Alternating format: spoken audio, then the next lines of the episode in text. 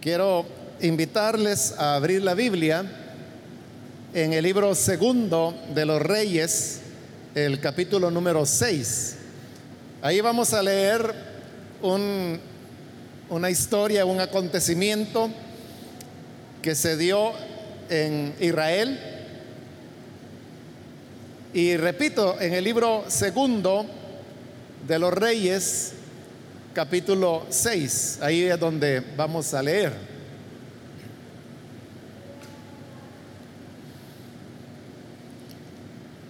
Bien, dice, yo voy a leer de, de la nueva versión internacional, el libro segundo de Reyes, capítulo 6, versículo 8 en adelante. El rey de Siria, que estaba en guerra con Israel, deliberó con sus ministros y les dijo, vamos a acampar en tal lugar. Pero el hombre de Dios le envió este mensaje al rey de Israel. Procura no pasar por este sitio, pues los sirios te han tendido allí una emboscada. Así que el rey de Israel envió a reconocer el lugar que el hombre de Dios le había indicado. Y en varias otras ocasiones, Eliseo le avisó al rey de modo que éste tomó precauciones. El rey de Siria, enfurecido por lo que estaba pasando, llamó a sus ministros y les reclamó ¿Quieren decirme quién está informando al rey de Israel? Nadie, mi señor y rey, respondió uno de ellos. El responsable es Eliseo, el profeta que está en Israel. Él es quien le comunica todo al rey de Israel, aún lo que su majestad dice en su alcoba. Pues entonces averigüen dónde está ordenó el rey para que mande a capturarlo. Cuando le informaron que Eliseo estaba en Dotán, el rey envió allí un destacamento grande con caballos y carros de combate. Llegaron de noche y cercaron la ciudad. Por la mañana, cuando el criado del hombre de Dios se levantó para salir, vio que un ejército con caballos y carros de combate rodeaba la ciudad. ¡Ay, mi señor! exclamó el criado, ¿qué vamos a hacer? No tengas miedo, respondió Eliseo, los que están con nosotros son más que ellos. Entonces Eliseo oró Señor, ábrele a Wiesi los ojos para que vea. El Señor así lo hizo y el criado vio que la colina estaba llena de caballos y de carros de fuego alrededor de Eliseo. Como ya los sirios se acercaban a él, Eliseo volvió a orar, Señor, castiga a esta gente con ceguera y el Señor hizo lo que le pidió Eliseo. Luego Eliseo le dijo, les dijo, esta no es la ciudad donde iban, han tomado un camino equivocado. Síganme, que yo los llevaré a donde está el hombre que buscan. Pero los llevó a Samaria. Después de entrar en la ciudad, Eliseo dijo, Señor, ábreles los ojos para que vean. El Señor así lo hizo y ellos se dieron cuenta de que estaban dentro de Samaria. Cuando el rey de Israel los vio, le preguntó a Eliseo, ¿los mato, mi señor? ¿Los mato? No, no los mates, contestó Eliseo. ¿Acaso los has capturado con tu espada y tu arco para que los mates? Mejor sírveles comida y agua para que coman y beban y que luego vuelvan a su rey. Así que el rey de Israel les dio un tremendo banquete. Cuando terminaron de comer, los despidió y ellos regresaron a su rey. Y las bandas de sirios no volvieron a invadir el territorio israelita. Hasta ahí dejamos la lectura. Pueden tomar sus asientos, por favor.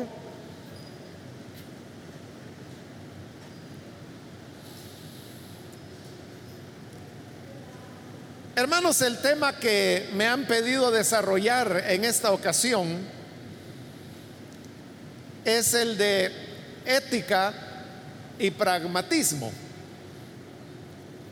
Algunos de ustedes me han preguntado exactamente cuál es el tema que se iba a desarrollar y yo les decía, pues el tema que me han dado, ética y pragmatismo. Y coincidió que todos me decían a saber qué es eso.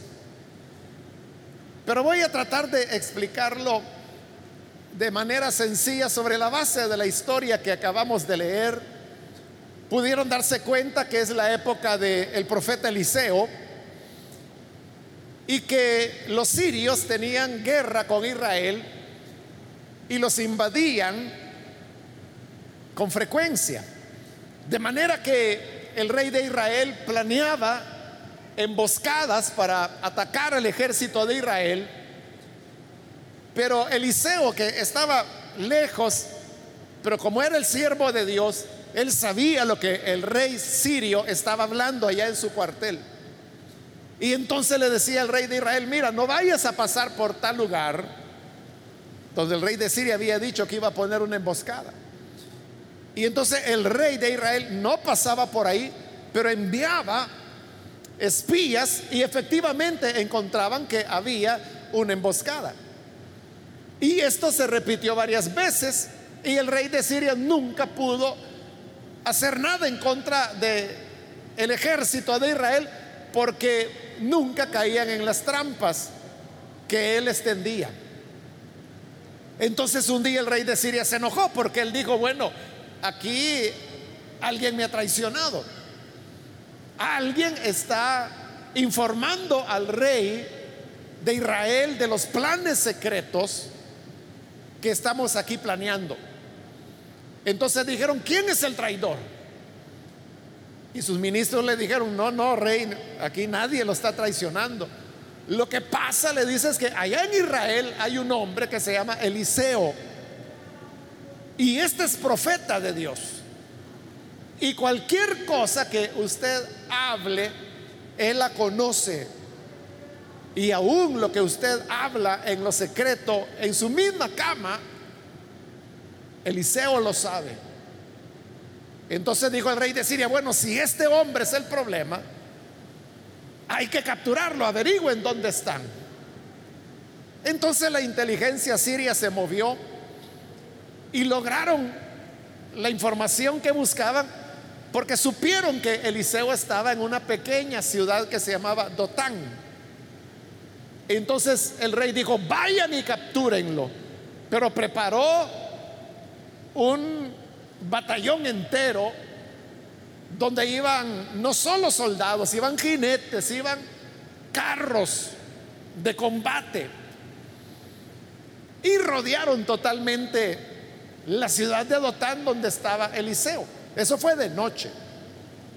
Cuando amaneció, Eliseo tenía un criado que se llamaba Giesi y este se levantó temprano. Pero cuando él salió de, de la casa, se da cuenta que estaban rodeados de ejércitos sirios y entonces entra y le dice a Eliseo, ay Señor mío, hoy sí que nos morimos. Porque los sirios nos han rodeado. ¿Y qué vamos a poder hacer nosotros contra ellos? Entonces vino Eliseo y le dijo, mira, no te preocupes, porque son más los que están con nosotros que los que están con ellos. Entonces Eliseo oró y le dijo, Señor, por favor, abre los ojos de Güesi para que él pueda ver los que están con nosotros. Y cuando Giesi vio, encontró que habían soldados, caballos, carros de fuego que eran más numerosos que el ejército sirio. Entonces, pero esto era el comienzo de las cosas. Eliseo salió y volvió a orar y le dijo, Señor, ahora cierra los ojos de los sirios para que no sepan dónde están y para que no me conozcan. Y el Señor lo hizo. Entonces Eliseo salió y le habló a los soldados sirios y le dijo, oigan, se equivocaron de camino, aquí no es, esta no es la ciudad que buscaban. Pero vengan, síganme. Y yo lo voy a llevar para que encuentren al hombre que buscan. No se daban cuenta que era él, que era Eliseo. Entonces Eliseo comenzó a conducirlos, pero lo llevó a Samaria y Samaria era la capital del reino del norte. Es decir, lo llevó a un lugar donde estaban militarmente perdidos.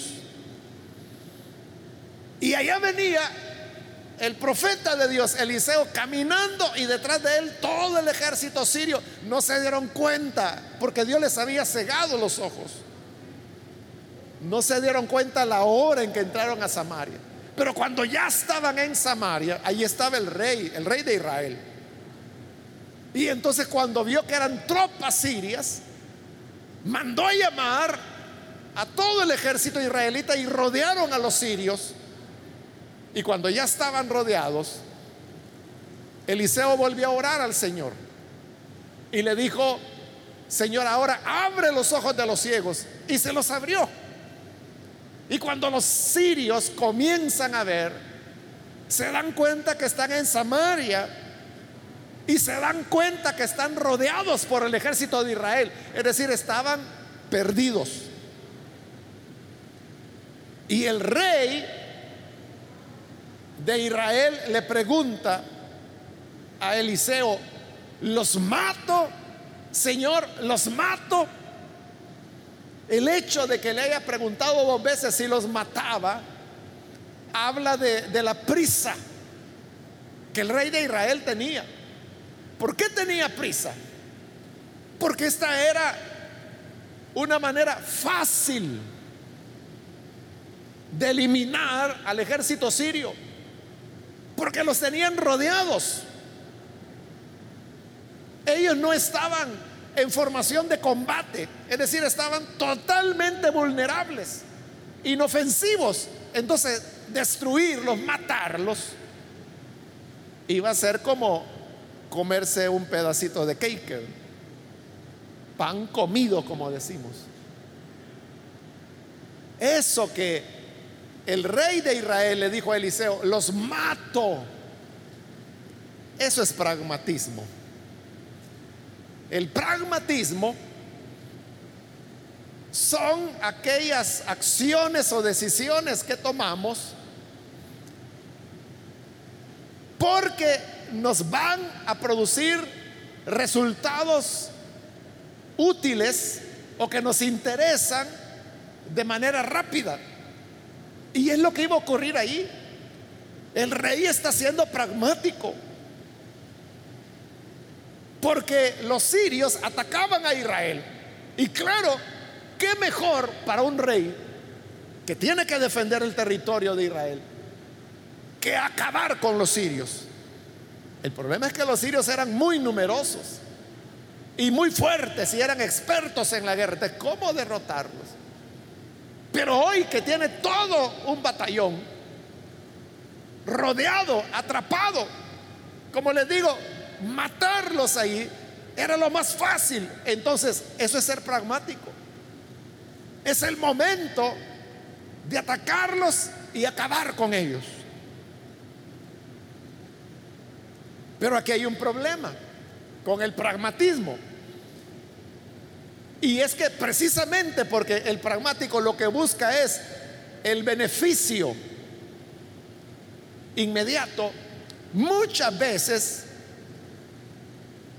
por querer aprovechar, digamos, la oportunidad. El pragmatismo no tiene en cuenta los aspectos éticos Cuando hablamos de ética, nos estamos refiriendo a las cosas correctas. Y por eso hay, por ejemplo, una ética en las diferentes esferas de la vida. Hay una ética de los médicos. La ética de un médico le pide, por ejemplo, no divulgar de qué padece una persona. Eso es parte de la ética de, un médico, que guarda el secreto de qué tiene tal o cual persona, de qué lo está tratando. O sea, no se lo dice, pero a nadie ni a su familia. Si es doctora, no se lo dice ni a su esposo. Y si es un doctor, no se lo dice a su esposa, ni a sus hijos, ni a nadie. Porque la ética del médico le pide eso. Pero también hay, una ética, por ejemplo, del maestro, el que enseña, de, por ejemplo, no dejarse llevar por su emotividad personal, sino que actuar correctamente y actuar en justicia en el proceso de enseñanza que tiene con sus alumnos. Y no porque se enojó un día porque alguien hizo algo indebido, entonces dice, bueno, prepárense porque mañana va a haber un examen. Y entonces pone un examen que él sabe que nadie lo va a aprobar. Eso no es ético.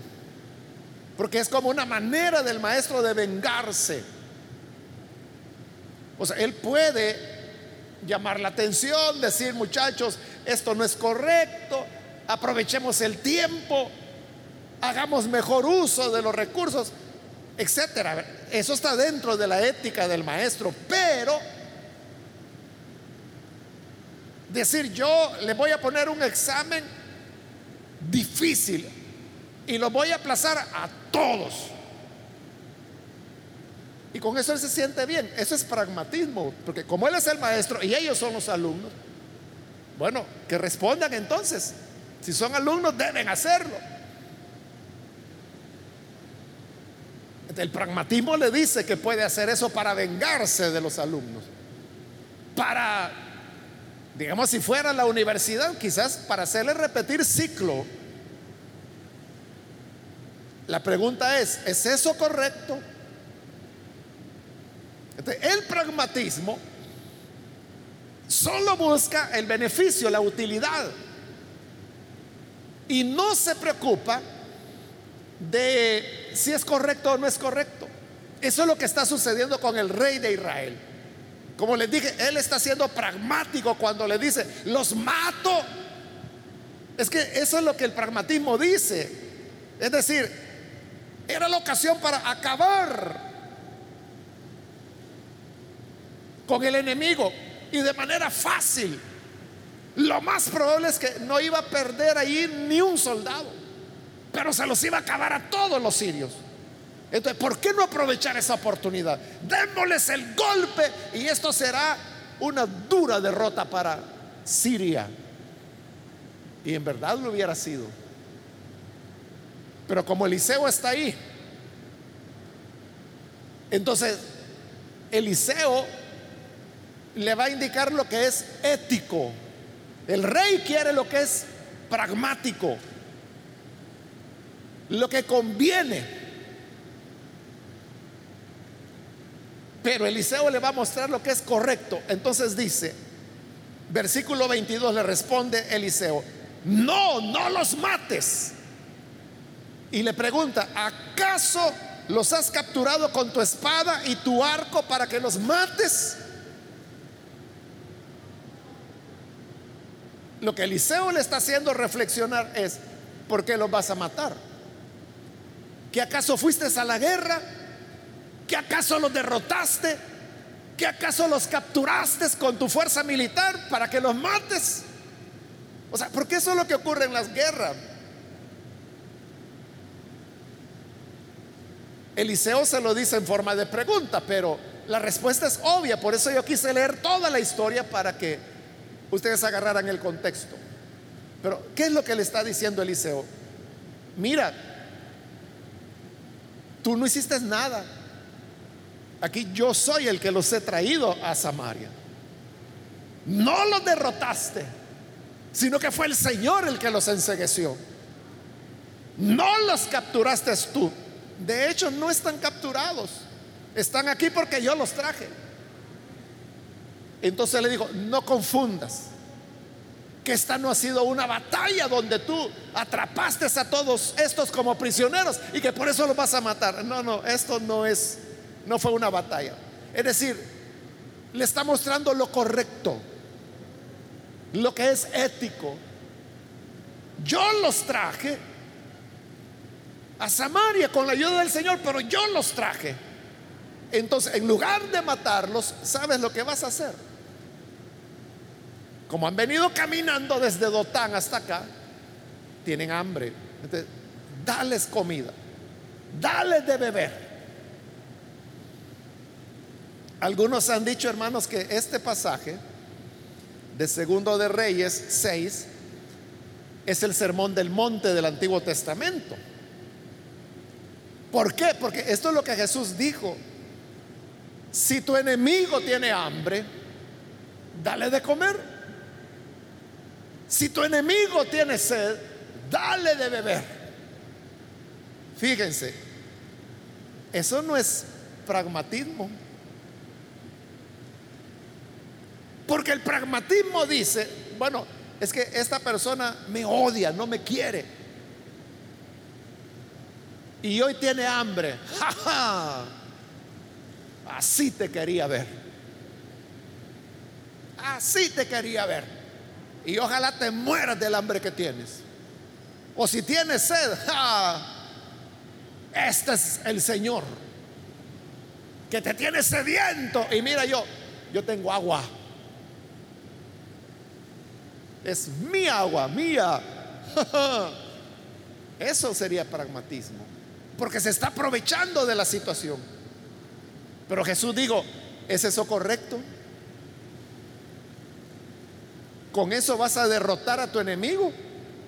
No, con eso más razones le estás dando para que te odie más. Y si antes te odiaba sin causa, hoy ya tiene causas para odiar. Entonces Jesús mostró lo correcto. Si tiene hambre, dale de comer. Quítate el pan de tu boca y dáselo a tu enemigo. Si tiene sed, dale de beber, dale tu vaso de agua, aunque tú quedes con sed, pero dale de beber a tu enemigo. ¿Y qué va a ocurrir? Que esta persona se va a sentir avergonzada y dirá, qué bárbaro yo, odiando a esta persona, pero cuando estuve en necesidad, fue la única persona que sé que me ayudó. Eso les cambia el corazón. Y fue lo que ocurrió aquí el rey hizo lo correcto que Eliseo le estaba pidiendo. Y dice el 23 que el rey de Israel les dio un tremendo banquete. Pero ¿quién hace eso? ¿Quién hace eso? Eran los sirios los que los atacaban, destruían sus ciudades, robaban las cosechas, se llevaban esclavos a sus niños, a sus niñas, a sus jóvenes, se robaban el ganado. Esos son los sirios. Y ahora el rey les está dando no un banquete, sino que un tremendo banquete, dice. Es decir, los sirios ahí comieron mejor que en casa. Y cuando ya habían devorado el tremendo banquete, entonces Eliseo le dijo, bueno, hoy diles que regresen con su rey, que les vaya bien. Entonces el rey de Israel hizo lo ético, hizo lo correcto. Después del banquete llegó y dijo, bueno, señores sirios, para nosotros ha sido un privilegio tenerles en Samaria y haberles dado aunque sea un poquito de comida. Así que gracias por su visita que Dios les bendiga, vuelvan a su país, vuelvan con su rey y que tengan un buen camino de regreso. Y los sirios ni hallaban qué hacer, no entendían qué pasaba. Sí, sí, sí, sí, sí, sí, ya nos vamos. Y se fueron. Y termina el relato diciendo, las bandas de los sirios no volvieron a invadir el territorio israelita. Porque fueron derrotados haciendo lo correcto. Es que si hubieran sido pragmáticos como el rey quería, los hubieran destruido a este batallón. Pero los sirios, el rey de Siria tenía más. ¿Qué creen ustedes que hubiera pasado si destruyen este batallón? Pronto iban a venir otras invasiones. Pero como hicieron lo ético y le dieron de comer a su enemigo, jamás no volvieron a invadir el territorio de Israel. Esa es la diferencia entre ética y pragmatismo. Hoy nosotros vivimos en una época de, mucho pragmatismo. El pragmatismo, repito, es la búsqueda del beneficio inmediato. Entonces puede ser que una familia, por ejemplo, para ganarse la vida tiene una tienda. Y ahí vende las cosas que se ocupan. Entonces la gente del vecindario llega y compra. Pero la cosa es que quizás la, venta no es suficiente. Entonces viene esta familia de cristianos. Entonces dice, bueno, tenemos que vender más. ¿Qué hacemos para vender más? El pragmatismo les dice, vendan lo que la gente compra. ¿Y qué es lo que la gente compra? Cervezas. Entonces se ponen a vender cerveza, están siendo pragmáticos y de verdad venden más. Pero la pregunta es, ¿es eso correcto?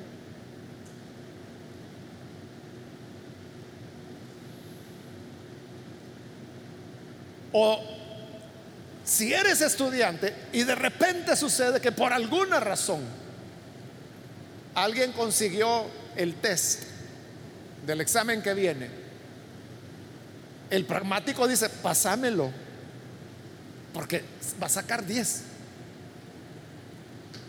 Pero eso es correcto. esa es la diferencia entre ética y pragmatismo. Fíjense, no son cosas excluyentes. Uno puede ser al mismo tiempo pragmático y ético. Se puede. Es decir, el pragmatismo no necesariamente es malo. El pragmatismo es malo cuando persigue y busca los beneficios sin tomar en cuenta lo ético, si es correcto o es incorrecto, no le importa. Pero una persona puede ser pragmática. Y en verdad, en la vida, hermanos, uno tiene que tener mucho pragmatismo. Pero nunca separado de lo ético. Las dos cosas tienen que llevarse en un equilibrio.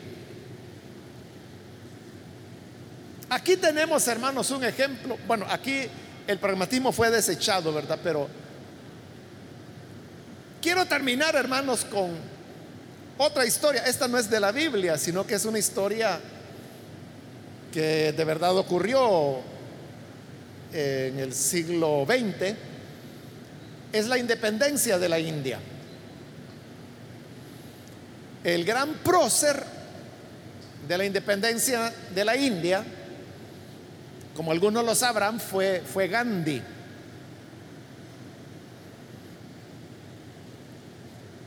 Conocido como Mahatma Gandhi, pero Mahatma no era su nombre, Mahatma era como un, no apodo, ¿verdad? Porque apodo para nosotros tiene como un sentido negativo, sino que era, o sea, Mahatma lo que significa es alma grande. Por eso es que a Gandhi no le gustaba que le dijeran Magandhi, Mahatma porque era como elogiarlo y eso a él no le gustaba. él fue alguien que dijo que se iba a lograr la independencia de la India, pero haciendo uso de la no violencia.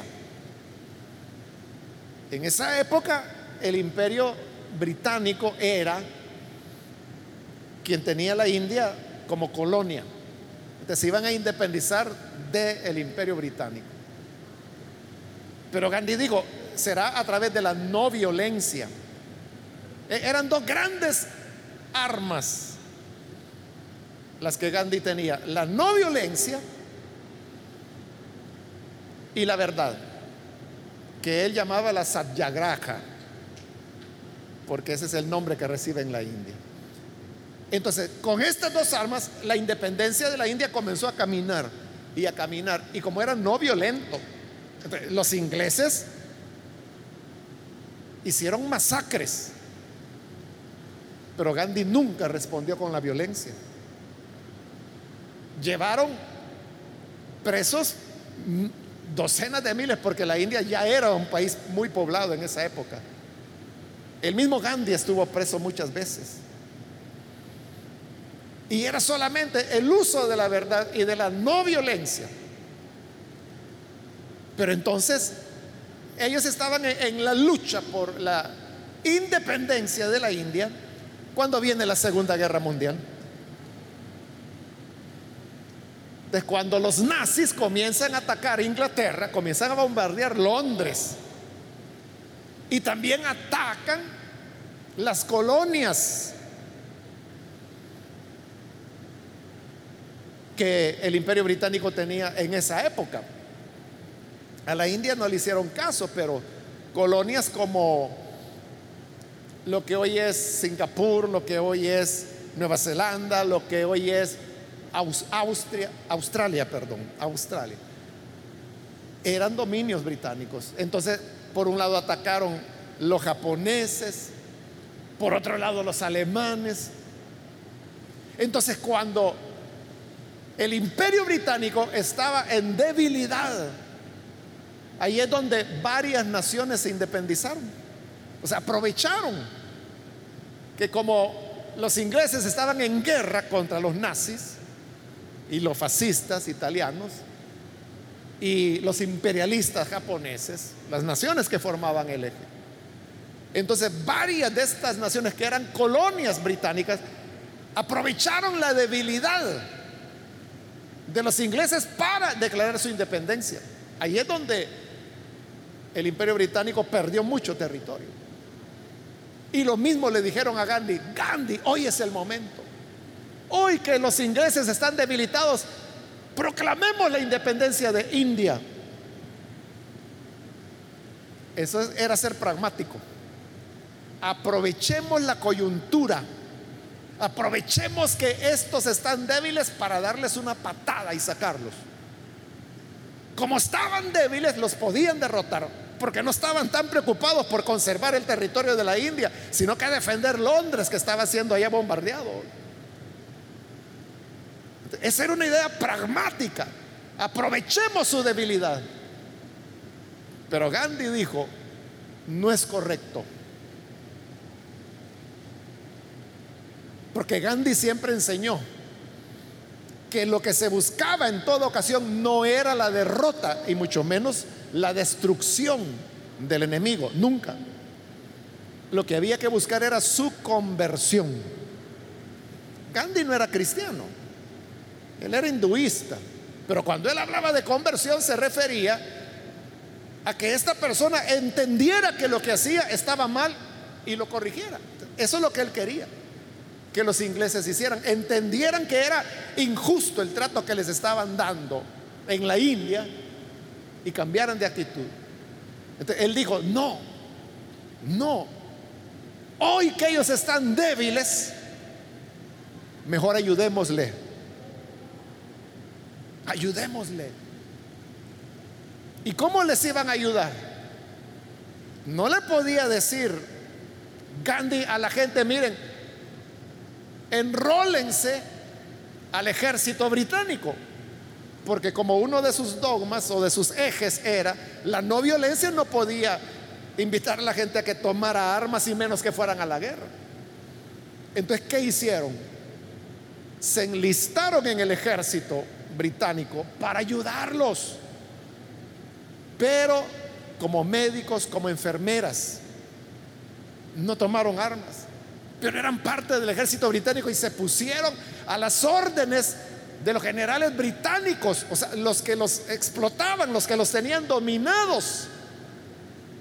Se pusieron a las órdenes de ellos porque estaban en una situación de debilidad. Cuando terminó la guerra y los británicos fueron uno de los grandes ganadores, varios de sus dominios, como le digo, ya se habían independizado, pero la India no.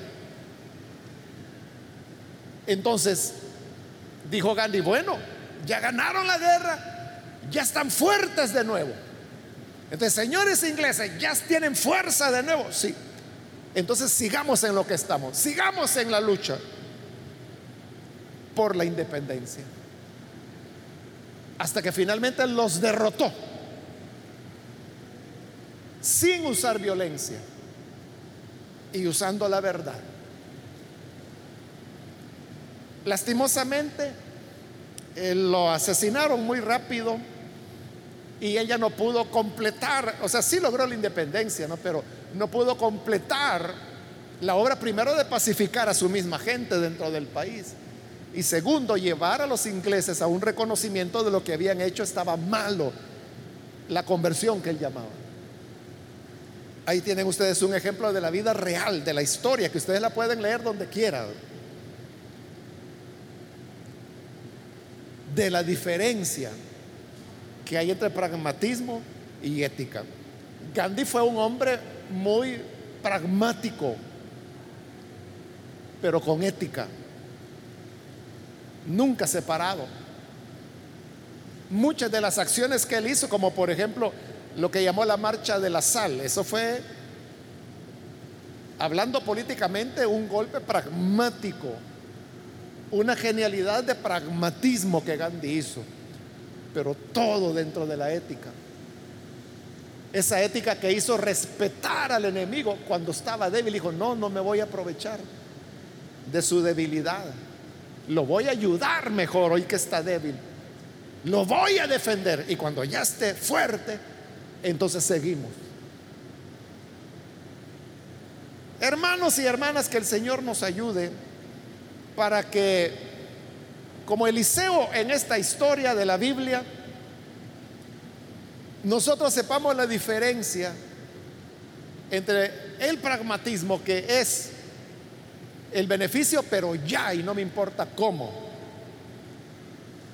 Y la ética que me dice lo que es correcto y lo que no es correcto. Si no es correcto, aunque te beneficie mucho, no lo hagas. Alguien quiere hacer dinero, mucho dinero y rápido, fácil, vende drogas y ya en un año vas a tener más dinero que el que has ganado en toda tu vida. Eso es ser pragmático. Pero es correcto. No, claro que no.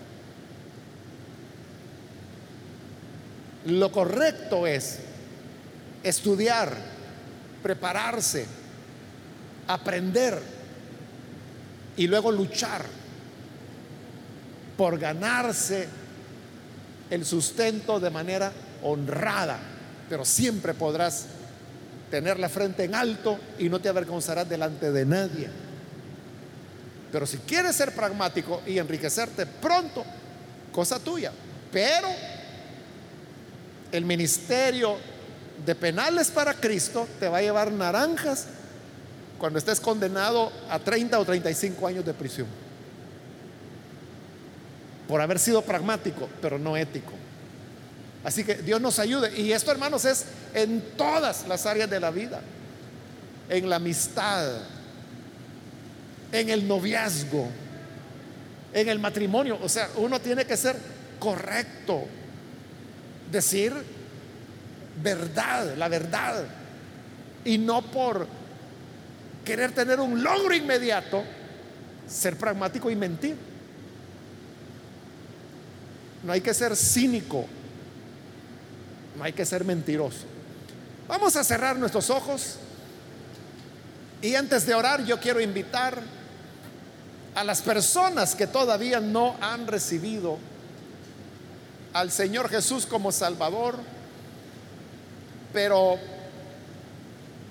si tú has escuchado la palabra y ahora te das cuenta de la diferencia de lo correcto con aquello que nos da utilidades rápidas, pero malavidas.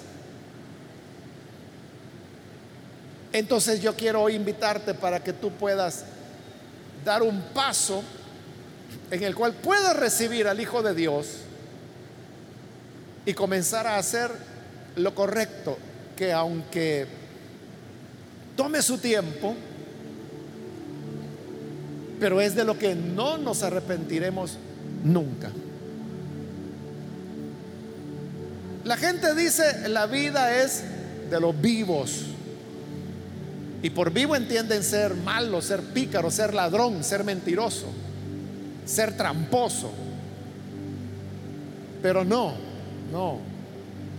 La vida les pertenece a los que caminan en integridad y honradez. Si tú quieres iniciar esa vida de rectitud, ponte en pie por favor en el lugar donde te encuentras y con gusto vamos a orar por ti. ¿Hay alguna persona, algún amigo, algún muchacho, muchacha que ha oído la palabra y quieres hoy tomar la decisión de hacer lo correcto? Ponte en pie. Ahí en el lugar donde estás. No es necesario que vengas al frente. Allí donde estás solo, ponte en pie. Y con todo gusto, vamos a orar por ti. ¿Hay alguien que lo hace? Ven, hoy es el día. Hoy es el momento cuando el Señor está llamando. ¿Hay alguien que lo hace? Ponte en pie. Hazlo ahora.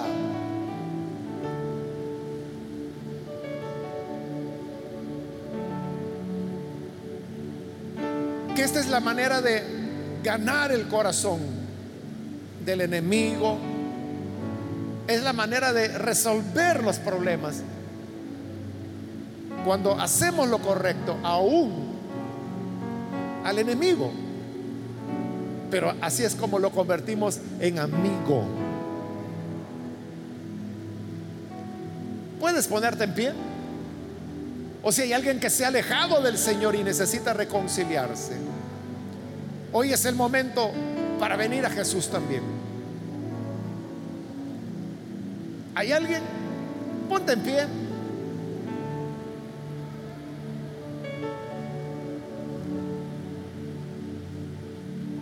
Alguien que necesita rededicar su vida al Señor.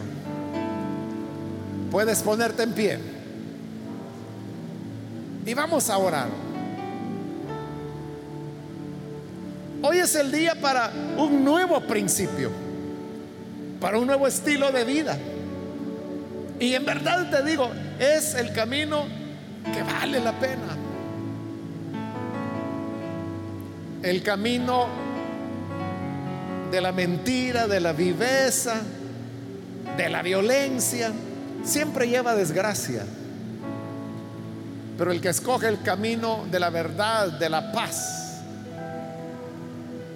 el que es pacificador.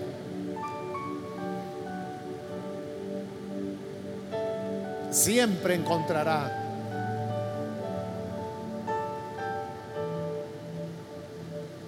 larga vida y bienestar en todo lo que hace. ¿Quieres recibir a Jesús? Ponte en pie. Voy a finalizar, voy a terminar el llamado ahora, pero si hay alguien que necesita a Jesús, póngase en pie. Ponte en pie o si te vas a reconciliar. Hazlo ahora porque esta es ya la última invitación que estoy haciendo.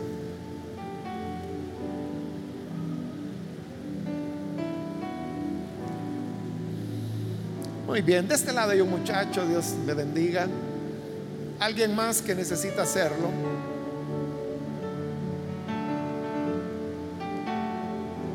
Vamos a orar en este momento. ¿No hay nadie más? Muy bien, de este lado hay otro joven. Dios te bendiga. Oremos al Señor entonces y pidámosle que Él nos ayude para que en la vida siempre hagas tú lo correcto, siempre. Nunca te vas a arrepentir. Nadie se arrepiente de hacer lo correcto, nunca se va a lamentar. Pidámosle al Señor entonces hacer siempre lo correcto. Padre, gracias te damos por las personas que se han puesto en pie, como también aquellos que a través de televisión, radio o internet se unen en este momento para recibirte y para decidir a partir de este momento a llevar una vida de honestidad, de rectitud, haciendo siempre lo ético, lo bueno. Y aunque vivimos en un mundo donde muchos actúan pragmáticamente, ayúdanos a nosotros a marcar la diferencia, haciendo lo correcto, lo que a ti te agrada y no lo que el hombre aprovechado haría. Ayúdanos entonces a caminar en esa vida que es agradable para ti para que tu evangelio sea adornado con las buenas nuevas y las obras de olor grato de tu pueblo. Por Jesús nuestro Señor lo pedimos. Amén.